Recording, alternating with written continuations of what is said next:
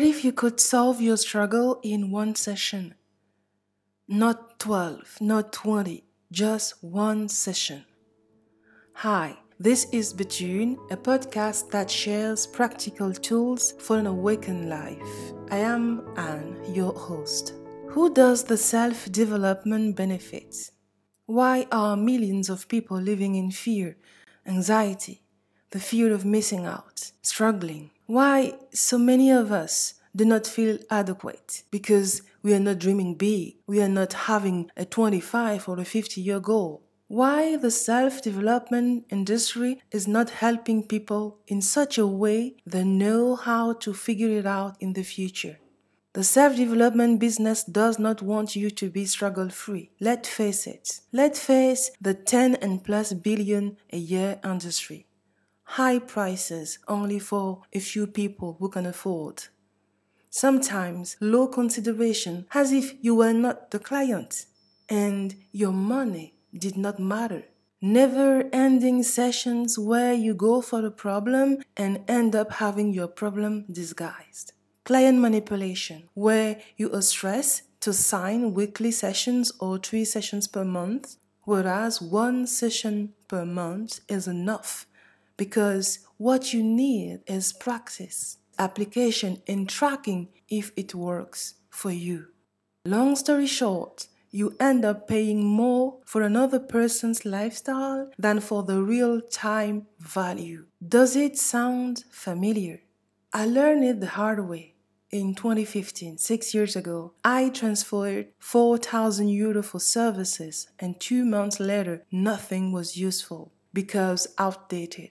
It was in another industry that had similar drawbacks. I did not have the tools to change what was done. The value of the work was not the value I should have looked for, which is autonomous practice do I have control or not? And I realized that when something is a service, not a good, if you are not getting the tool transferred proportionally, it means it can't be reusable. It means you need to come again and again. You don't see where it is going. And I always use the magical number three. If I try something three times and something does not feel right, it means I'm not answering the right question and I'm not at the right place to solve my struggle or my problem.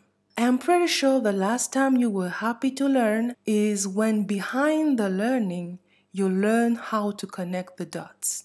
Now, let's list some of the reasons you may struggle. Lack of perspective caused by the reaction, stress, and less or no pause or time break lack of pause. You did not go for a walk or go do something that makes you feel happy so that your mind understand you're safe. Lack of observation in stepping out from the center because you are not taking time for yourself to acknowledge, to rethink, and plan the next right things to get done.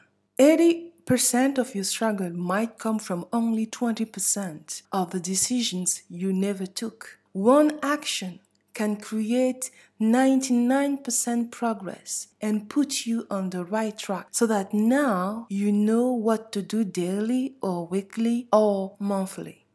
If you are not giving yourself at least 5% of your daily hours to renew your energy, ask more creative questions, clean your emotion, and download new information through intuition? Are you meaning that the life you were meant to live does not matter at all? So, are you struggling because it sounds like whatever you do, it does not work? Are you struggling because you don't really know where to start? Are you struggling because you lack a supportive environment? You are alone in your struggle, whereas you are surrounded by people who don't really care. An awakened life isn't about the lotus position in the Himalayas. It is about realizing which part of your life is not working and serving you so that you build an unconditional love for yourself and a life guided by your highest values. Most important, your struggle is your genius zone if you learn how to see clearly. Since I've been practicing what I share, in Between Podcast, I am the version 1.6 of myself. This means since June 2020, I have accomplished six improvements on myself. Of course, it starts with answering critical questions. Do you want to solve your struggle? When? Why? What is the benefit you are getting by not solving this struggle? How do you feel solving the problem will change your days?